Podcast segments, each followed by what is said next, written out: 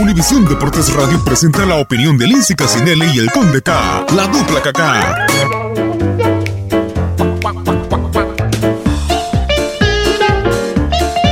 Hello, hello, bienvenidos al podcast de la dupla Kaká, que hoy solamente se escribe con CA porque Casanseo está ausente, brilla por su ausencia, obviamente, tiene vergüenza después de lo ocurrido en los dos clásicos del fútbol mexicano, donde su pronóstico quedó al descubierto. Pero bueno, así es la vida, la gente no da la cara.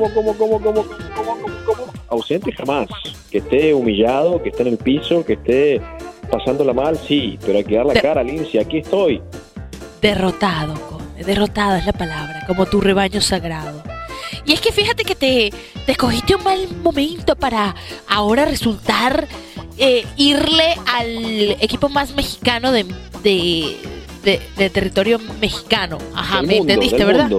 ¿Qué dije? El territorio mexicano de los mexicanos, porque tú que eres argentino eres mexicano. No, bueno, en, en general, el punto es, y para que se entienda, que ¿No era el momento de apostarle todas tus canicas a las Chivas Rayas de Guadalajara? Bueno, en el fútbol nunca está algo escrito, ¿no? Entonces, este, uno hubiese pensado, la verdad es que yo hubiese pensado que Chivas iba a dar una imagen completamente diferente. Eh, pero me ha decepcionado muchísimo, no, no, no, tanto los jugadores, sino también, también el técnico, ¿no? Eh, José Pepe Cardoso, incluso las últimas declaraciones que hace me parece que son completamente fuera de lugar, porque si bien Chivas jugó mejor en la segunda parte del partido del sábado, del último partido entre ambos, eh, me parece que no puede justificarse en que se jugó mejor cuando ya la América tenía los dos encuentros en la bolsa y tenía liquidada ¿no? esta, esta doble cartelera entre ambos. Entonces me parece que eh, Chivas eh, debería ser una autocrítica un poquito más fuerte, Yo creo que lo que quiso fue resaltar que en los últimos 20 minutos se le vio carácter, se le vio personalidad a Chivas. Eh, estuvo apedreándole el rancho al América. Ahora, realmente es porque el América le quitó el pie al acelerador. Si no, eso no hubiese ocurrido. No es que puso al América en problemas, no es que estuvo 2 a 1 a punto de marcarle el empate o de...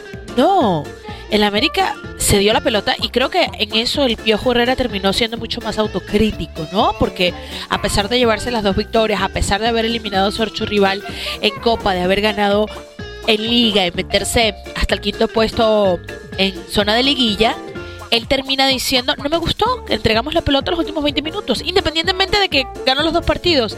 A diferencia de Saturnino Cardoso, que bueno, trató de alguna manera de resaltar el carácter y la personalidad de sus jugadores. Tiene toda la razón, Conde. Esta, esta, semana como que vino un poco más claro de mente. Sus pensamientos son mucho más claros que los de la semana pasada. Yo, yo quiero recordar lo que usted dijo la semana pasada para el que no escuchó. No, no me haga eso, Lindsay.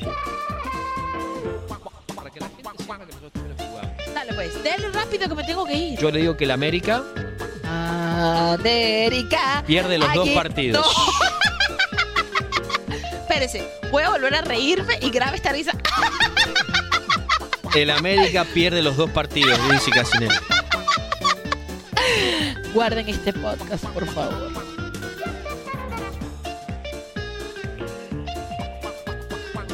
¿Dónde? Me mató. ¿Está ahí? Me mató. ¿No, no colgo? Ah, no, yo sigo dando la cara, la verdad es que eh, en las buenas y en las malas, ¿no? Y la verdad es que quizás usted sabía algo que yo no sabía, ¿no? De los dos partidos, porque se reía eh, a lo guasón con mucha autoridad. Conde, la verdad que le tengo que agradecer porque en una semana llena de estrés, con mis contracciones, ya están las contracciones falsas del embarazo, con que no puedo respirar, que no puedo dormir porque tengo una panza que parece de 15 meses de embarazo y me pesa y todas estas vicisitudes que estoy atravesando, usted fue mi mejor diversión. Eh, la verdad, Gracias por existir, Iván Casanseu. Hoy, hoy me parece que está de moda, hoy está de moda eh, no me cuesta decirlo, ser aficionado del América y usted es aficionada del América y la verdad es que debería estar celebrando por todo lo alto A ver, a ver, a ver, a ver. ¿Sí? ¿Cómo, que? ¿Tú me estás queriendo decir que yo me estoy montando en el barco de, del amor de la América? ¿O desde que tú me conoces yo soy no, no, americanista? vamos, vamos a ser claros, yo no le voy a Chivas, yo simplemente di mi pronóstico. Ah. Pero, usted, sí- pero usted sí le va a América, entonces disfrútelo, Lindsay, porque eh, Sí. no, todo, no, todo, no, no siempre se le puede ganar al archirrival y dos veces en una semana. Se gana y se pierde. La verdad es que yo por darle carrilla a usted, pero la verdad eh, se gana y se pierde, es parte del fútbol. Hoy el América atraviesa por un mejor momento, pero en cualquier momento Chivas levanta cabeza y tiene que hacerlo como grande del fútbol mexicano. Y necesitamos que lo haga como uno de los grandes del fútbol mexicano, como lo está haciendo también Cruz Azul, ahora ya sin, sin bromas. Eh, me parece que esta máquina cementera del Cruz Azul ya pasó lo peor para los de Pedro Caiciña. ¿Cómo la ve usted? Y yo creo que por lo menos están viendo eh, pasajes de muy buen fútbol, ¿no? En Cruz Azul, entonces eso me parece que también de alguna forma ayuda a soñar a, a que vamos a ver un Cruz Azul en liguilla, un Cruz Azul como en la pasada temporada que fue protagonista. Eh, una muy buena victoria el último fin de semana frente a Pachuca, pero creo que igual debemos esperar y ser cautos. Eh, no es el equipo todavía que mostró esa cara de invencible en el torneo pasado. Hay otros equipos que hoy están demostrando ser superiores como León, América, Monterrey, Tigres, me parece. Sí, Conde. Hoy de verdad que usted amaneció del lado correcto de la cama y todo lo que ha dicho es respetable. Es respetable porque que- que para mí que acaba de nombrar a los cuatro semifinalistas del fútbol mexicano. Y, y es, por- es probable, ¿no? Eh, son los equipos más poderosos hoy. Eh, Pero no descartemos a Cruz Azul, no, no descartemos al Cruz Azul porque todavía faltan, ¿qué, qué le gustan? ¿Seis jornadas? Sí. Eh, sa- ¿Sabe qué? Tampoco se puede descartar a Pachuca, pero Pachuca da una cara... No, Conde, diferente. Pachuca está más bipolar que yo en medio de las hormonas. Pachuca de repente un día sale y, y- y pasa por encima del rival y por el otro y el otro día vienen y le pasan la planadora, no hombre. Es que en casa es muy fuerte Pachuca, pero fuera de casa es un problema.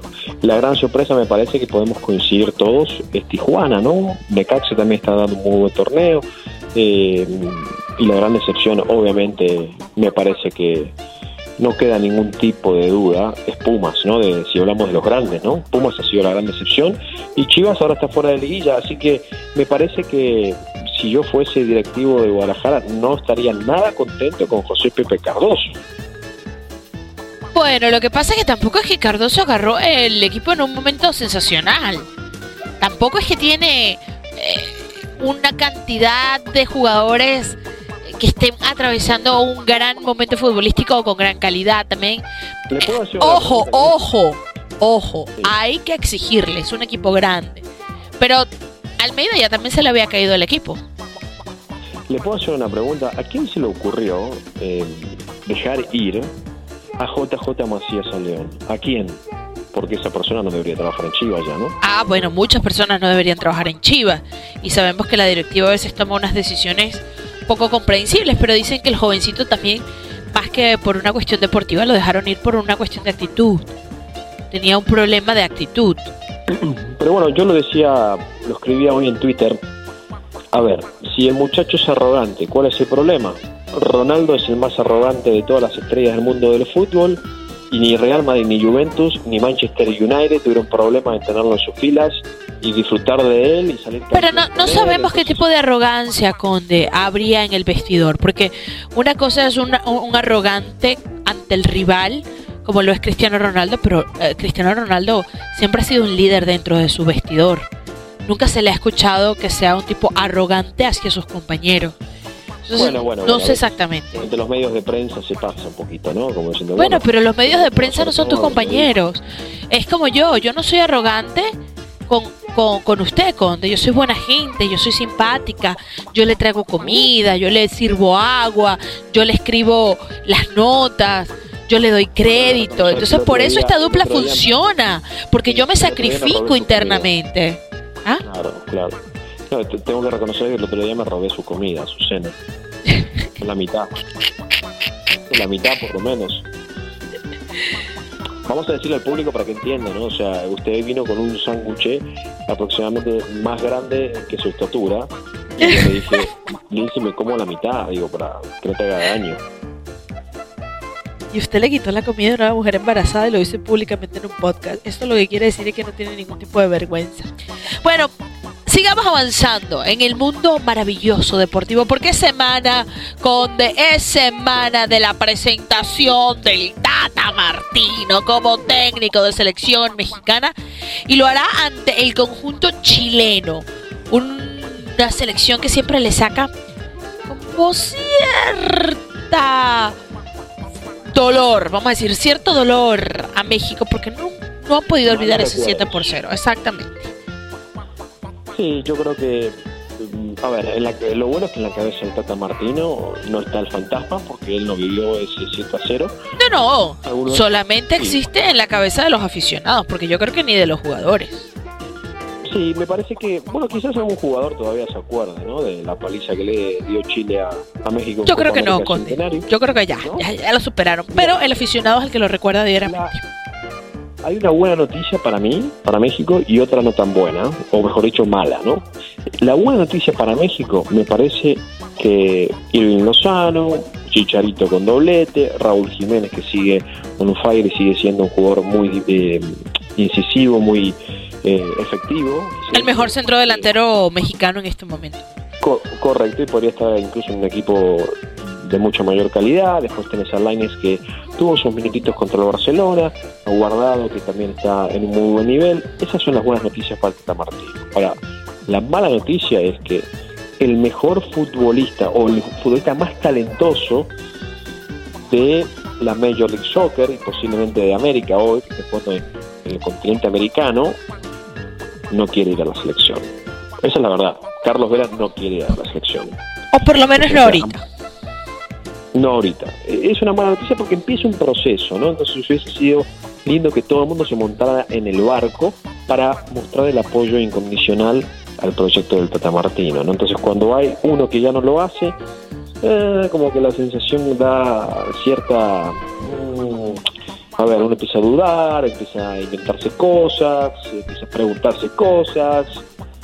Pero bueno, esperemos que México debute con buen pie. Y tampoco va, a contar con Héctor Herrera, que bueno, pidió permiso para poder ir a su cita del pasaporte europeo. Ya lo escuchamos anteriormente, que también es uno de los hombres importantes y constantes, ¿no? De selección mexicana. Sí, sí, Así que esas serán las dos grandes ausencias a mi parecer, de esta selección mexicana. Eh, creo que es otro futbolista debería estar quizás en un equipo más competitivo. Y lo estará, lo estará. Dice que todo apunta que se va para el Atlético de Madrid. Que por eso ni siquiera quiere escuchar la, la propuesta que le tiene el Inter de Milán, porque ya él está comprometido con, con el Atlético de Madrid. Al parecer ya es el equipo donde quiere ir a jugar HH, este HH que ahora es guapillo, guapillo, así como el Conde K. Pero sí, definitivamente mucha expectativa. A mí sí me da mucha expectativa con vela, sin vela, con HH, sin HH, con el que sea en la cancha, ver no tanto selección mexicana, pero ver qué eh, trae el Tata Martino, cuál va a ser su propuesta, porque ya estamos hablando de que ahora sí comienza el ciclo, ¿no? De que ahora sí hay que empezar a verle el color a lo que dijo iba a hacer. Que no prometió un quinto partido, que no prometió título, que no prometió Copa Oro, que él promete que tengan un estilo de juego definido. Y ojalá que sea así, ojalá que sea así, que se vea y se empiece a valorar desde ahorita en el primer partido. Porque si no, le van a empezar las, críticas, ya no va a trabajar tan a gusto, ya sabemos que es lo difícil que es el medio mexicano. A diferencia de Juan Carlos Osorio, yo te puedo asegurar que Martino es un tipo que le exige muchísimo a sus futbolistas, pero muchísimo. Entonces no sé si esto podría ser contraproducente. ¿eh? A mí de entrada me encanta el Tata, me encanta su su un técnico ganador, bueno ganador, sí. es la palabra. Es un técnico que bueno viene de ganar, viene de ser campeón en la MLS, viene con credenciales de haber dirigido el Barcelona, de haber dirigido mundiales. Estamos hablando de que por lo menos sus credenciales están ahí para hoy tener el voto de confianza de ser el técnico de selección mexicana, cosa que Juan Carlos Osorio para muchos de nosotros nunca tuvo. Lo pusieron ahí, le dieron la oportunidad, la merecía, tenía las credenciales, eso es otro tema. Al final, ¿dónde está Juan Carlos Osorio el día de hoy? Porque estábamos hablando de que era un técnico que supuestamente todo el mundo lo quería, ¿no? Porque es que era que no lo entendían lo en el fútbol mexicano y no lo, y por eso lo criticaban tanto. Pues yo no veo ninguna selección competitiva en el mundo peleándose por el colombiano, porque en, Paraguay no duró nada. No entendía su rotación, ¿no? O sea, ningún técnico de ganador de élite del fútbol mundial entendía sus rotaciones, o sea, solamente las entendía Juan Carlos Osorio, ¿no? Entonces me parece que eso le quería reinventar el agua fría o la tibia, ¿cómo se dice? bueno, el agua fría o la frase se vale igual, digo, ¿no? bueno, la caliente también, dependiendo de Inventar algo que ya está inventado, ¿no? no se da cuenta que le estoy molestando. es que Iván Casanseo cuando está en su casa relajado como que no está igual de, de agudo, de sharp, como dicen por ahí, cuando, que cuando está aquí viéndome la cara y viéndome las muecas que le estoy haciendo. No, definitivamente. Oh, eh, no se la puedo ver mucho por la panza. Pero... Conde, pero usted tiene la razón. Yo no le puedo decir que no. Yo de verdad tengo ocho meses de embarazo, pero parezco de 15 y todo el mundo me lo dice. Y usted que es amigo mío, pues... Dice que soy malo con usted, pero es la verdad, o sea... No, lo cierto. lo cierto es lo cierto. Es igual de decir que usted es calvo, es calvo. LeBron James, usted, grandote le va a salir. Mire, y por otro lado, el, el hecho de que este, este Tata Martino ojalá tenga un proceso completo porque, porque queremos eso para el bien de la selección mexicana y para el crecimiento del fútbol mexicano de aquí a Copa Oro, a Qatar 2022 y a cualquier cosa que se presente. Si no, ya hay un técnico que está listo para hacer el reemplazo, ¿no? Aquí hablando yo y lujubrando. Sí, hay un par de cositas raras, ¿no? Por ejemplo, el Tata habló de que eh, al principio, ¿no? Que le abriera puertas a los naturalizados, luego como que se la cerró de un golpe, no sé si es que le hablaron de la federación, pero algo pasó ahí en entremedio. Después se habló de que aquel que no esté comprometido no va a estar en su equipo, lo llama una vez, si no viene, chau. Tenemos el caso ahora de Carlos Vela, esperemos que, digo, hagan una, buena relación por el bien del fútbol mexicano, de la selección, para que esté en Copa Oro Carlos Vela. Ojalá que eh, sí. Se, está encontrando con ciertas situaciones que creo que él no está acostumbrado, ¿no? O, por lo menos no, no las tuvo quizás eh, no, tuvo estos planteamientos en el pasado en otras elecciones. ¿no? Bueno, vamos a ver cómo lo maneja ya un Tata también que ha adquirido experiencia. Lo decía en su presentación, ¿no? ¿Qué te faltó en el Barcelona? Experiencia. Hoy la tengo. Parece que es un tipo muy autocrítico, que es un hombre que no trata de venderte una idea, sino que cree en su idea y es la que va a aplicar, que es muy sencilla, que no se, que no se complica con palabrerías y estadísticas y maneras rebuscadas de tratar de explicar por qué el agua sale por la llave del... No, es fútbol, lo entiende, eh, lo ha vivido, lo ha jugado, ha sido técnico, entonces no, trata de, hacerte pensar que, que, tú no sabes y por eso es que no estás entendiendo.